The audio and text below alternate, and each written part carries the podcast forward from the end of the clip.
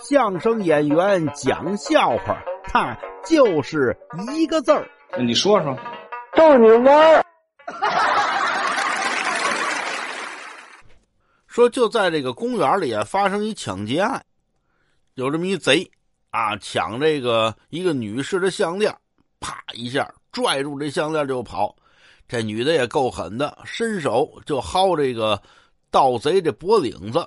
俩人正撕巴呢，真巧边上有巡逻的警察，噌就赶过来把这个盗贼制服了。